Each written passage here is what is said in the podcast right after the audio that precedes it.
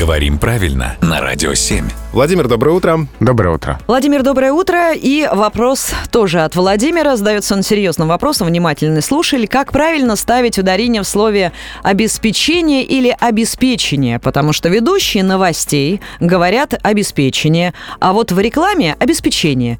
И это, кстати, на радиостанциях. Так как правильно? Эти варианты уже очень долго конкурируют. Уже очень долго можно встретить и обеспечение, и обеспечение.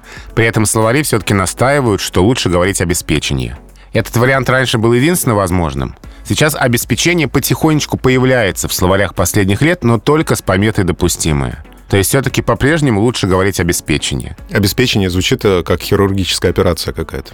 Возможно, мы придем через несколько десятилетий, а может быть через сто лет к тому, что обеспечение будет единственным правильным вариантом. Но до этого еще далеко. Спасибо большое. Спасибо и до встречи.